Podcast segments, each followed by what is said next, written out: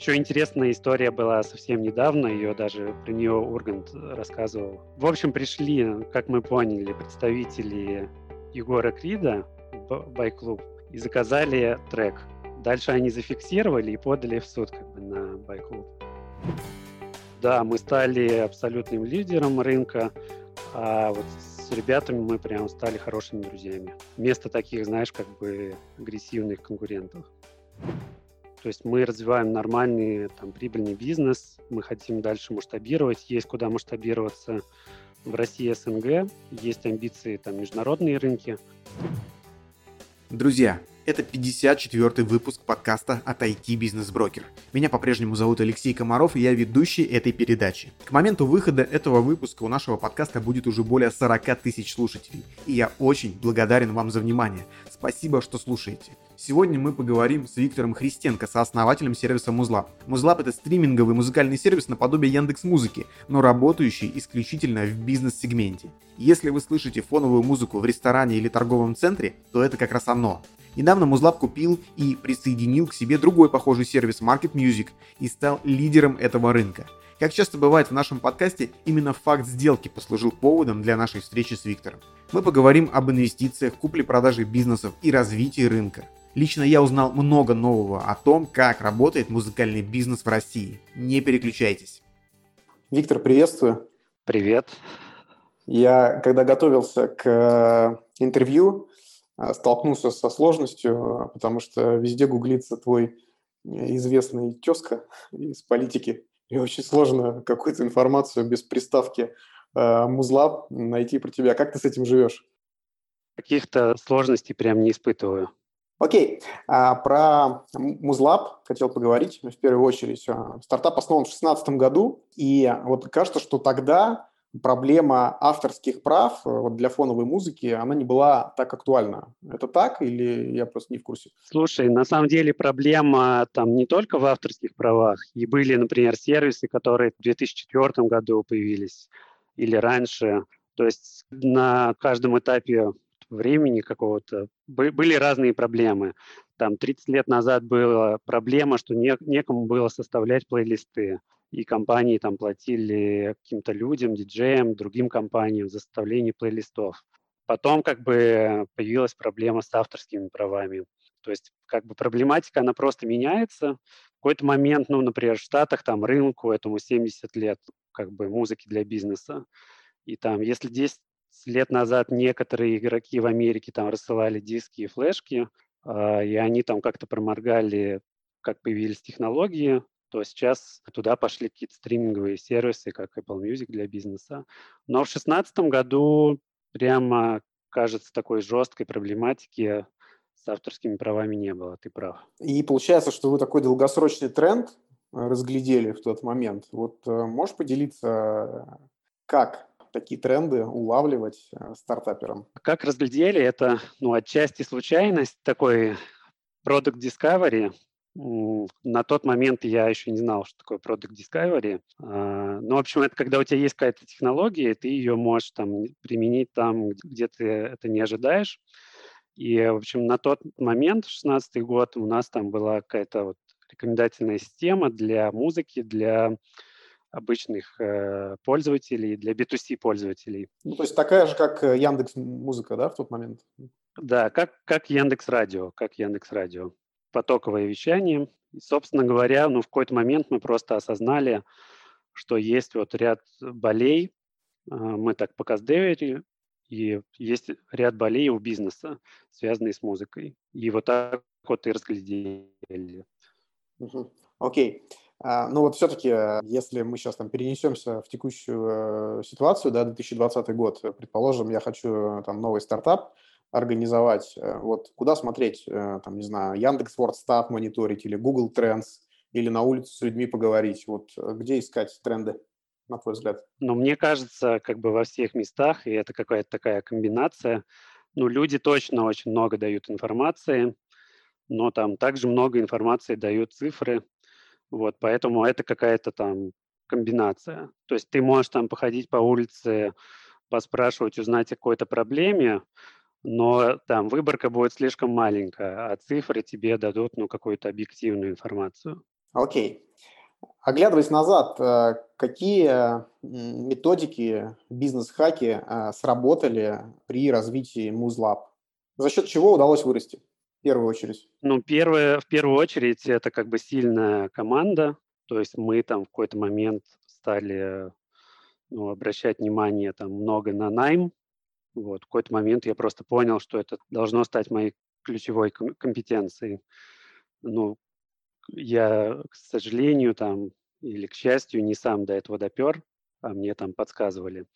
В принципе, это второй лайфхак, что сильные партнеры, у меня были сильные партнеры. Вас четверо, да, насколько я понимаю, было изначально? Изначально было четверо. А как распределялись роли? Ну, было два инвестора сразу же практически и два управляющих партнера. Мой управляющий партнер, он сидит у нас э, на финансах. А ты отвечал за, за продукт? За продукт, за маркетинг, продажи. Ну, у тебя э, есть э, у самого опыт разработки, программирования? Есть, но небольшой. Угу. А как вот э, с небольшим опытом программирования нанимать сильных, классных программистов? Ну, на тот момент те, кого мы наняли, это были сильные ребята, но они были на первых этапах, условно, их soft skills, он был гораздо там мощнее, чем их hard skills. То есть они были там сильно заряжены. То есть на тот момент это ну, больше была история про заряженность. То есть когда мы стартанули. А потом? Э, мы всегда старались брать людей, которые как бы идентичны нашей культуре, хотя она у нас нигде там как бы не описана, только сейчас мы занялись этим стали описывать. Я занимался бизнес-коучем, и мы с ней описывали вот какие-то критерии, по которым мы там людей берем или не берем. А, но мы потом стали, например, смотреть на людей, которые прошли какой-то вот серьезный путь с серьезным опытом, которые нечто такое уже где-то проходили. Ну, то есть ты там условно не спрашивал там про языки программирования, а смотрел какой-то про релевантный опыт в других компаниях и этот опыт как-то проверял. Я правильно понимаю? Все верно, да. Тем более у нас команда там разная, есть там команда продаж, есть команда маркетинга. у нас, например, в какой-то момент появился директор по продажам, девушка очень сильная, она, у нее там очень мощный опыт за спиной в Еламе. Она там построила команду продаж там от 4 там, до 50 человек и там выручку там в иксы увеличила. То есть было понятно, что она как бы этот путь уже проходила, и как будто бы второй раз легче это делать. Вчера, кстати, я заходил на ваш сайт, э, когда вот готовился, и увидел, что у вас нет цен на сайте в открытом доступе. Предлагается там писать вам куда-то в личку, чтобы узнать тарифы. Это специально так сделано? Ну, не в личку, там у нас какой-то бот есть, да. На самом деле не специально, очень сложное ценообразование пока что. То есть э, цена зависит от кучи параметров. Это э, количество точек, ну, то есть одно дело, когда у тебя там один маленький бар, другое дело, когда у тебя там 20 тысяч магазинов, и там совершенно другая история, если у тебя, например, там торговый центр или там 30 торговых центров, но мы как бы движемся, движемся к тому, что какому-то такому. То есть у нас есть внутренний прайс, и мы по нему живем, но как бы вот сейчас мы хотим сделать так, чтобы у нас были какие-то вот простые понятные цены. Окей, а у вас как все устроено? Вы напрямую контрактуетесь с э, правообладателями или как-то там у кого-то перекупаете эти права? А, у нас как бы есть несколько схем. Первая, ну, первая какая-то такая стандартная, это вот мы заключили контракты с лейблами крупными, которые уже работают с артистами есть они уже правовую вот эту часть организовали. Там эти лейблы находятся в Европе, в Штатах. Также у нас есть договор с РАО и с ВАИС. И со всеми этими ребятами у нас разные условия. Вот, поэтому под капотом там в нашей системе как бы тоже достаточно сложная штука в плане отчислений а, правообладателям. Если ты, например, не знаю, сравнишь там с условным а, вот Apple Music для бизнеса в Европе, как он работает. Даже не знал, что такое есть. Да, они работают таким образом, что они берут только подписку за свой софт, который включает музыку, но дальше ты должен пойти и договориться там с местным, э, с местным окупом, ну, с местной организацией, которая управляет правами. То есть в нашем случае тебе не нужно никуда больше идти. А как это работает у нас с точки зрения законодательства? Вот если я владелец небольшого кафе, у меня просто есть личный аккаунт там Яндекс Музыки или Apple Music, я просто себя включу там на, громкое, на громкую связь в кафе, я буду нарушать законодательство? Ну да, ты, в принципе, как бы заплатишь 169 рублей как бы в месяц в моменте, и ну, рано или поздно заплатишь там несколько сот тысяч рублей штрафа, там, может, миллион. Потому что в Яндекс Музыке там прям все написано, что сервис только для персонального использования, не для коммерческого. Вот. Ты можешь как бы там включить, но придется платить штраф. А как это работает? Какие-то люди специально ходят по кафе и слушают? Или как? Кто контролирует? Да, ходят люди по кафе, их достаточно много, они ходят по всей России. Они приходят, там заказывают кофе, снимают на видео, там шизамят, потом готовят претензию и, собственно говоря, начинается веселье. Это представители государственной какой-то структуры или правообладатели? Это и те, и другие государственные, это не коммерческие организации, не коммерческие, вот РАО и ВАИС. Это как бы авторские общества. И бывают еще правообладатели, то есть... У каждого свой контролер, интересно. Ну, есть какие-то авторы, которые вышли из РАО, там, вышли из ВАИС, и у них есть там свои какие-то представители, они ходят. У нас, ну, как-то была такая история вот с одним из клиентов, что они платили в РАО и ВАИС, то есть как бы формально соблюдали закон, но они не отслеживали на сайте, какие авторы вышли, и там одна известная там певица, она вышла оттуда, ее представители пришли в эту сеть, и, в общем, им прилетел там серьез, достаточно серьезный иск, и они его там проиграли. Еще интересная история была совсем недавно, ее даже про нее Ургант рассказывал в вечернем Урганте. В Питере а, есть какой-то у нас там на Литейном байк-клуб, и у них ты можешь как бы через приложение заказать трек. И, в общем, пришли, как мы поняли, представители Егора Крида, в байк-клуб и заказали трек. Дальше они зафиксировали и подали в суд как бы на байк-клуб. Это прям забавная такая история. Друзья, спасибо за то, что слушаете этот выпуск. Если у вас есть какие-то идеи или рекомендации, напишите мне личное сообщение. Еще вы можете оставить отзыв. Это поднимет подкаст в поисковой выдаче, и его сможет послушать большее количество людей. Если вы слушаете меня с помощью iPhone или другого устройства от Apple, то оставить отзыв можно в iTunes на странице подкаста.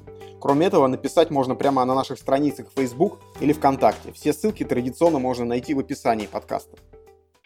Вот э, по конкурентам, что мешает? Ну, ты сейчас сказал про Apple э, Music для бизнеса в Европе, который вот так не очень удобно работает э, для своих клиентов. Но у нас что мешает? Там Яндекс Музыки или каким-то другим стриминговым сервисом завтра подключить такой B2B функционал? Насколько вообще вы боитесь этого? Слушай, ну кажется, что ничего не мешает, кроме там кроме ресурса, там, времени, денег, там, команды. И действительно, они могут там завтра, например, взять и там запустить. Но есть в этом бизнесе есть своя специфика. Как бы с одной стороны, они потратят большое количество времени, чтобы как бы в этом всем разобраться. Ну, во-вторых, есть, например, какие-то enterprise контракты. У нас есть клиенты, у которых тысяча точек. И такие сделки, они не закрываются там ни за день, ни за месяц, иногда не за несколько месяцев. И контракты с такими клиентами, они чаще всего очень долгие. Вот, поэтому, ну, какого-то такого страха нет. А, ну, мы знаем, что придется долго догонять. Ну, то есть, скорее всего, сценарий, если говорить там про Яндекс или там какой-нибудь Сберзвук новоявленный, то, скорее всего, там будут вас поглощать, а не, а не делать конкурента, да? Ну, я не могу тут за них говорить, вот. Какая-то, наверное, стратегия там у них должна быть. Сложно сказать. В общем, тут надо спрашивать Сберзвук и Яндекс Музыку. Окей. А вот еще обратил внимание, на сайте у вас таким ключевым value, уникальным торговым предложением, да, видится повышение продаж для ваших конечных клиентов с помощью вашего сервиса. А, вот как это работает? На самом деле так? Вы какие-то измерения, исследования проводите на эту тему, что там хорошая музыка там, на что-то влияет вообще? Ну, мы, во-первых, э, ну, в России не так много исследований на эту тему, в Европе их достаточно много, и там есть исследования у нас на сайте, там есть такая research-компания достаточно с любопытным названием Хуи, и она там, например, недавно делала замеры. Есть там, не знаю, Зара, которая очень много вкладывается там в эту историю, она замеряет там условно скорость потоков при разной музыке. Мы тоже делали такие замеры там, где нам давали возможность. А, где-то нам клиенты предоставляют такую возможность, но очень редко, чтобы мы сами там что-то померили. Ну, кажется, что ну, история на поверхности, там, не знаю, ты приходишь в какой-то... Ну, какой у тебя любимый ресторан в Питере? Ну, не знаю, какая-нибудь Гинза на Петроградке, там, Лужайка. Ну да, вот ты приходишь в Гинзу там на Петроградке, а там представляешь, ну, какой-нибудь, я не знаю, шансон лютый начинает играть, и, ну, наверное, люди оттуда там как бы им будет там некомфортно. Ну, в таком примере понятно. Я скорее больше про какие-то там сложно сочиненные алгоритмы, что условно надо поставить там в каком-нибудь бутике с одеждой там какой-нибудь, э, не знаю, хаос, а в ночном кафе, какой-то гастропабе, там какую-то другую музыку, или там, не знаю, какая-то комбинация стилей или треков даст какой-то там результат. И вот про более сложные схемы, они вообще есть? Они вообще есть, да, есть, э, не знаю, какие-то пабы. Вот у нас есть рядом с офисом паб, мы там, бывает, обедаем, и они наш клиент. И они прямо четко пользуются нашими алгоритмами. В обеденное время, когда люди приходят на бизнес-ланч, там играет спокойная музыка такая, лаунж. А вечером ты приходишь, там играет такой рок, движуха, и ты там, ну, там дольше остаешься. Еще, на самом деле, многие используют как инструмент это ну, рекламные ролики, то есть они используют их вот как, как увеличение там продаж. Ну, это как там релевантно для каких-то, я так понимаю, ритейла, да, в первую очередь? Да, да. То есть там ты приходишь там, в условную азбуку вкуса, там они используют, да, ролики. Или ты приходишь, наш клиент, вот зарядье, гуляешь по парку, и там слышишь, что у нас там, не знаю, в павильоне таком-то какая-то супер выставка, которая тебя может заинтересовать, и ты, ну, велика вероятность, что ты пойдешь в этот павильон, услышав. То есть какая-то конверсия есть, не стопроцентная.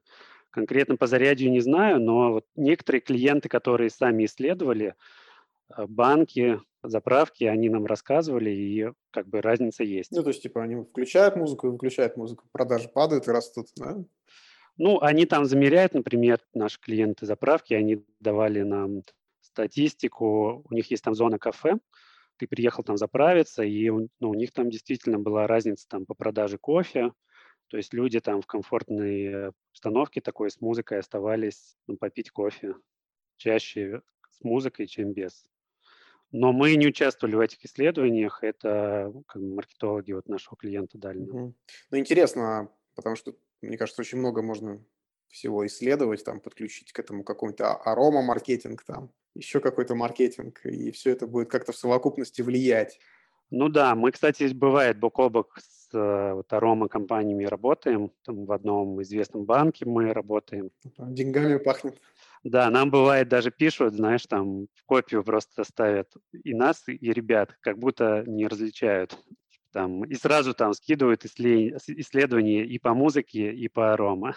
Но деньгами, да, было забавно. Вам надо какую-то такую компанию тоже прикупить по арома-маркетингу, чтобы в комплексе оказывать эти услуги. Ну да, но тут мы, видишь, как бы и про музыку, и про технологии. Ну, пока что мне вот сложно сказать, есть ли какие-то технологии, такие IT-технологии в Арома, то есть управление, там, не знаю, впрыскиванием запахов, какое-то это то, что на очевидное, но что-то еще там, ну, мне самому как бы пока не видится, что там можно делать, чтобы мы могли сделать крутой okay. продукт. А ты говоришь про алгоритмы, а, но при этом вот клиенты совсем разные, например, там Зарядье и там паб э, рядом с вашим офисом. Вот изначально вот этот трек-лист, кто составляет? А, ваши специалисты или на стороне клиента это делается? А, бывают разные истории. Есть клиенты, которые там сами, сами составляют плейлисты. И даже была история, вот сеть заправок достаточно большая, там коммерческий директор просто сидел, мы видели там по логам и на выходных составлял плейлист. Он был там коммерческим директором в одном регионе, его перевели в другой. А, его помощница нам написала и попросила, можете вот экспортировать плейлисты оттуда в другой личный кабинет. То есть на самом деле у человека там типа больше ста заправок в управлении, но он сам а, вот, управлял там музыкой. А, ну, то есть для него это было важно. Есть истории, когда нам просто пишут какое-то такое ТЗ, И у нас есть крутые музыкальные редакторы, они по этому ТЗ подбирают плейлист. И есть еще на самом деле технологии, ну типа дизлайки, когда ты можешь там дизлайкать э, треки, и дальше эта музыка уйдет из mm-hmm. ротации. Мне кажется, вот механизм дизлайка – это такое существенное преимущество у Яндекс Музыки перед Apple Music, где этого нету. Потому что настолько более точные алгоритмы, иногда просто удивляешься, как это вообще возможно. Там какая-то музыка из детства, которую ты там 20 лет не, не слышал, и она вдруг выпадает. Да, это на самом деле крутая штука. Но интересное такое у нас наблюдение есть. А, ну, то есть Яндекс Музыкой ты пользуешься достаточно активно, то есть ты прям активно. А если у тебя там, не знаю, сеть ресторанов или один ресторан или там магазины, то ты не настолько активен, и, например, лайкать ты не будешь, скорее всего. Точнее, не скорее всего, а нами это проверено. Вот. А дизлайкать, если тебе песня прям ну, реально отвратительна, ты будешь. Вот. Поэтому у нас сейчас в плеере только дизлайк есть. Но вот тут вопрос, а насколько э, релевантно мое мнение как владельца бизнеса для этого процесса? Если мне лично музыка не нравится, это не значит, что она плохая для клиентов моего бизнеса. Может, им как раз нравится и на продажи хорошо влияет. Бывают, знаешь, разные подходы. Кто-то, ну, типа большие какие-то бизнесы, большие бренды, у них это уже история описана. У многих даже есть в брендбуках какие-то там аудиологотипы, или они там представляют свое звучание. И как бы это правильный подход, когда ты делаешь музыку конкретно для своих клиентов, хотя, может быть, она тебе не нравится. Но и правильный подход, если у тебя там один паб, и этот паб – это там отражение ну, твоей какой-то культуры, твоего понимания, какая, какая аудитория у тебя должна быть. Скорее всего, там у тебя аудитория схожая с тобой, и там твоя музыка, которая тебе нравится, ты это как бы делаешь под себя, и люди приходят такие же, то есть это какое-то такое отражение да, культуры, если это небольшое. То есть как бы правильно и так, и так. Окей. А вот такой вопрос про ковид. А, кажется, что на вас эта история должна была повлиять, потому что ну, повлияла на ваших клиентов там точно, да?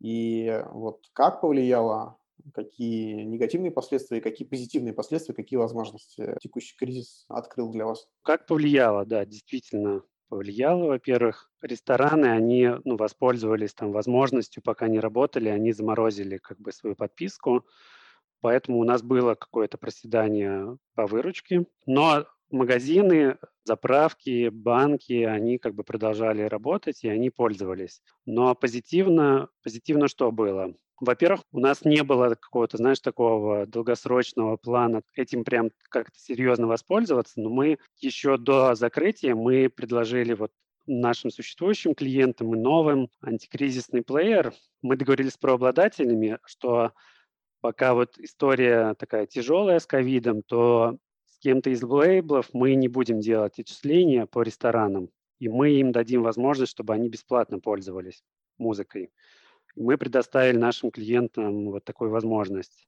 Ну, а рестораны в принципе, закрыты были там какое-то время. Да, но многие пользовались для персонала.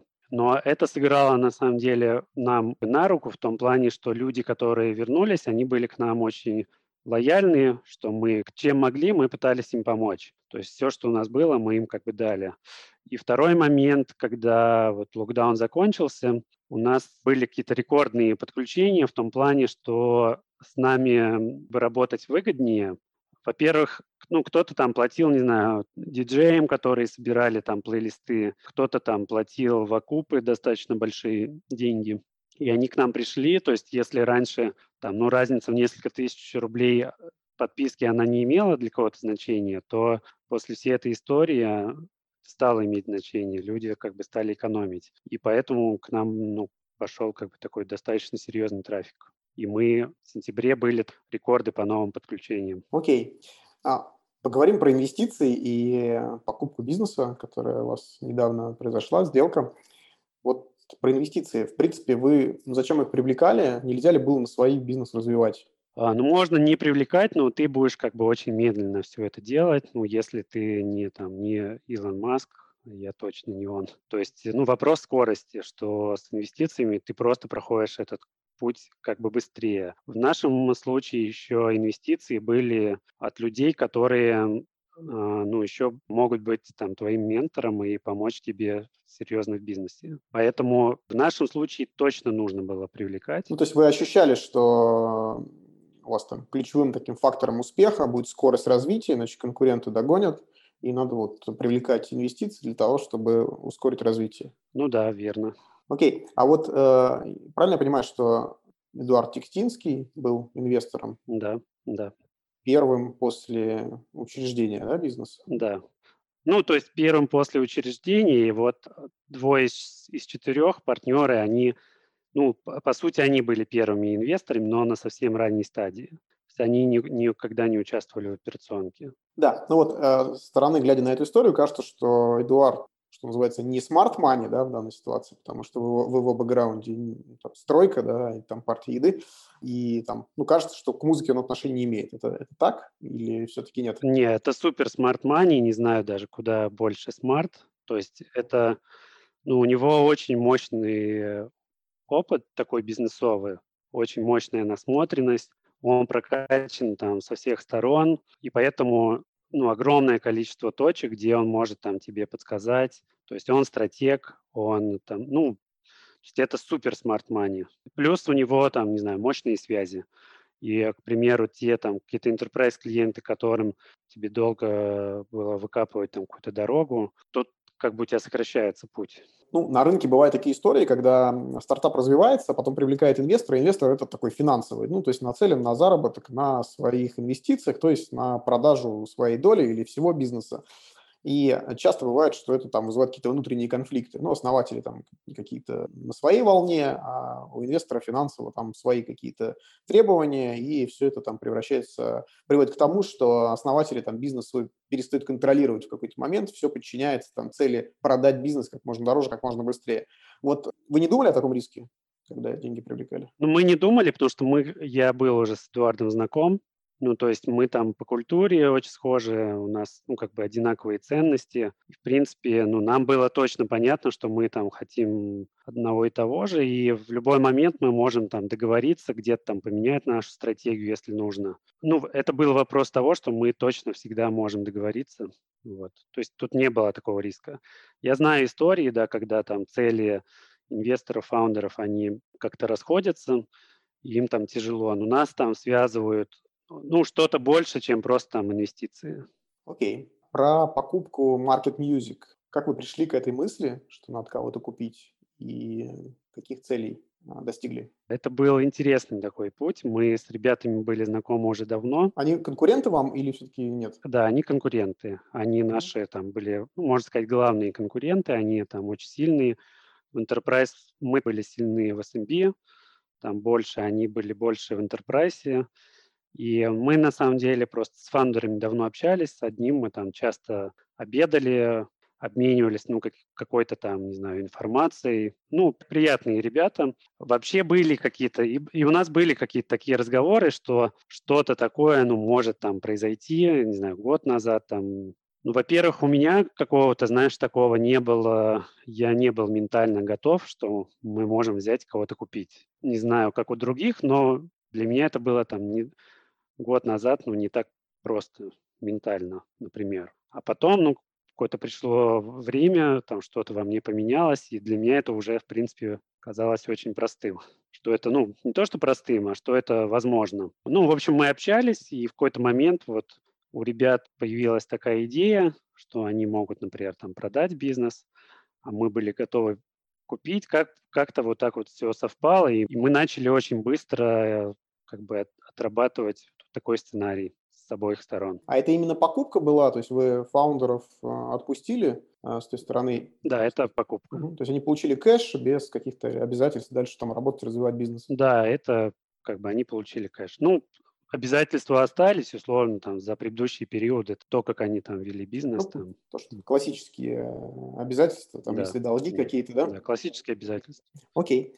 А, а почему они так решили? То есть вы их там, условно, своей конкуренции вынудили к этому, или просто там они устали, или почему так произошло? Зачем продавать перспективный бизнес? Ну, тут разные могут быть взгляды. Для кого-то он может быть, знаешь, там, казаться перспективным, для кого-то нет.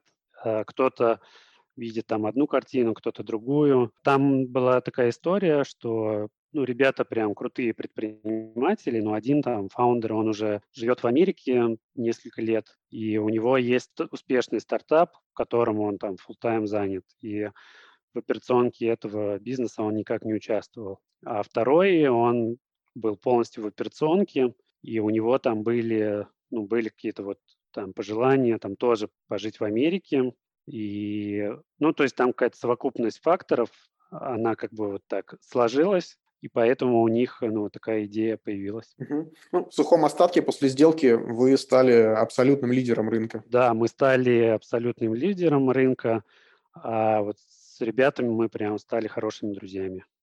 Вместо, вместо таких, знаешь, как бы агрессивных конкурентов. Классно. А, как сделка структурировалась? Вы а, как-то условно там на свои э, деньги, которые там уже были в бизнесе, эту сделку закрыли или там привлекали дополнительно от инвесторов? У нас был э, раунд закрыт непосредственно там перед сделкой, и мы еще там привлекали займ. Угу.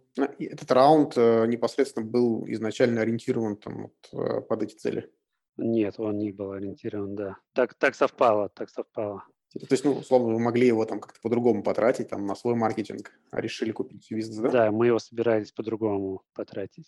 Окей. Что должно поменяться в нашей бизнес-реальности, чтобы таких сделок стало больше, чтобы компании больше друг друга покупали, продавали, выходили из бизнеса, новые учреждали на эти деньги, на вырученные? Как ты считаешь?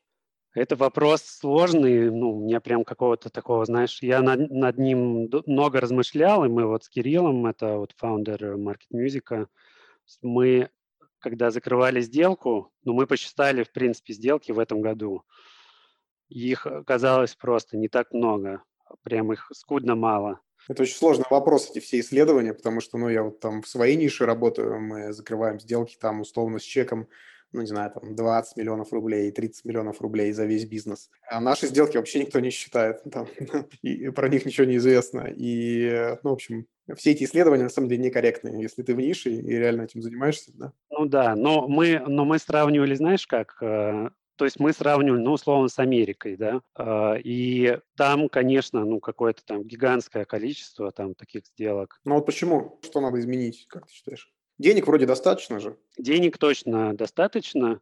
Ну, культура, я не знаю, становится, конечно, в последнее время модно там быть там предпринимателем, но получается, что нет, знаешь, какой-то, на мой взгляд, нет каких-то, ну, типа, есть стратегии, там, есть венчур, нет какой-то середины. Вот если ты посмотришь какие-то экзиты, то чаще всего там люди запускают компанию, там, делают 3-4 года, там, 5 лет, и экзит-стратегу.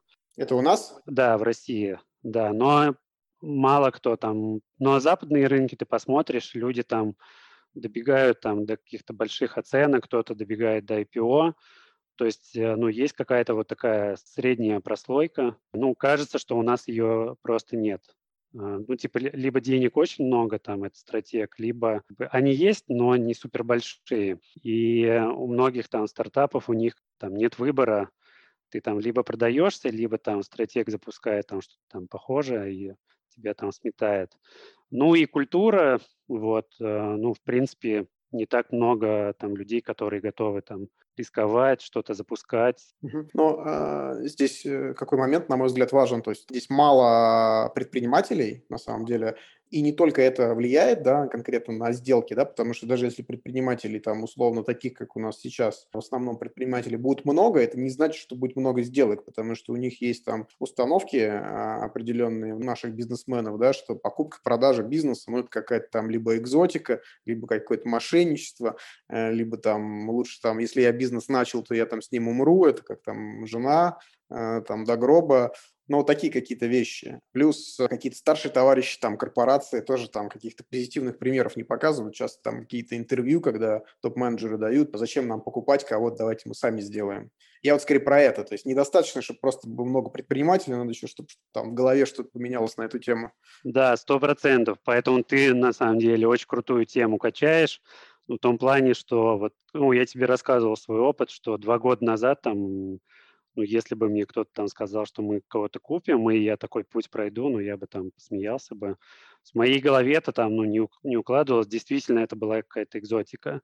И ты правильно говоришь, что есть топ-менеджеры, которые там, ну, это какие-то есть внутренние там ограничения, но не все готовы там такие сделки проворачивать. Но мне плюс еще повезло, что, видишь, у меня были партнеры, которые там покупали, продавали, там, вот, Эдуард, ну, у него там большой опыт по сделкам, Данилов с Химичковым большой опыт. И для них это нормальная ситуация, просто мне это, видимо, тоже передалось, что это нормальная история, там, взять что-то купить. Ну, а вот ребята, которые тебе продали а, Market Music, они считают эту сделку для себя поражением? Есть какие-то такие нотки? Ну, типа мы вот не, вы, не вытянули, продали, вы там сильнее оказались. Вот это вот как-то проскальзывало? Ну, это точно не так. То есть ребята построили хороший прибыльный бизнес, они там ни в чем особо не нуждались. И ну, то есть не было ноток поражения точно. То есть для всех сделка была выгодной. То есть это такая победа-победа. Угу. Ну вот с этим сложнее всего. Я просто часто общаюсь с нашими клиентами и заметил, что вот чем меньше опыта предпринимательского, тем больше у людей уверенности, что ну, прибыльный бизнес никто там в здравом уме продавать не будет. И что если происходит такая сделка, ну это какое-то там, значит, там под давлением или все-таки там какие-то проблемы в бизнесе, иначе бы его там никто не продал. Вот сложно на самом деле переубеждать, потому что есть там элементы недоверия. Но чем опытнее предприниматели, тем с этим проблем меньше. И люди понимают, что, ну, как бы, если надоело, если есть более интересные проекты, которыми хочется заниматься, а этим уже не хочется, надо просто продавать, освобождать ресурсы, идти дальше. Да, да. Тут, тут как раз такая история, что ребята могли бы там жить дальше спокойно. В принципе, даже могли бы там, не знаю, уехать там в Америку, там, и бизнес бы как-то, ну, наверное, существовал бы. Я не уверен, что там без них бы он там рос, точнее уверен бы, что не рос. Ну, то есть для всех это было такое оптимальное решение. У вас какие планы? А, будете бизнес развивать или все-таки на продажу готовите? Мы точно не готовим на продажу, то есть мы развиваем нормальный там прибыльный бизнес, мы хотим дальше масштабировать, есть куда масштабироваться в России, СНГ, есть амбиции там международные рынки попробовать. Но история такая, если у тебя есть хорошее предложение, то как бы ты продаешь, если его нет, то ты не продаешь. То есть, если тебе предлагают э, деньги за твой бизнес, то надо продавать. Ну, если предлагают деньги, которые тебя устраивают. То есть, если тебе просто положили деньги на стол какие-то, это не значит, что ты продаешь. Э, ну, то есть ты тут, наверное, больше размышляешь как, не знаю, как в другой шапке, в какой-то там, как инвестор. То есть если это хорошие деньги, и плюс э, это как бы сделка, она может как-то там повлиять на рынок, то продаешь. Кажется так. Виктор, спасибо большое. Очень интересная история. Я желаю тебе и команде успехов, чтобы вы и дальше оставались номером один на этом рынке, и чтобы никакие там гиганты вам на этом пути не помешали. А только помогали. Спасибо тебе большое. Тебе тоже успехов и будет круто, если больше людей будут там покупать, продавать и создавать. Мы работаем над этим. А ты, да, ты можешь всегда, кажется, всем помочь с этим. Спасибо.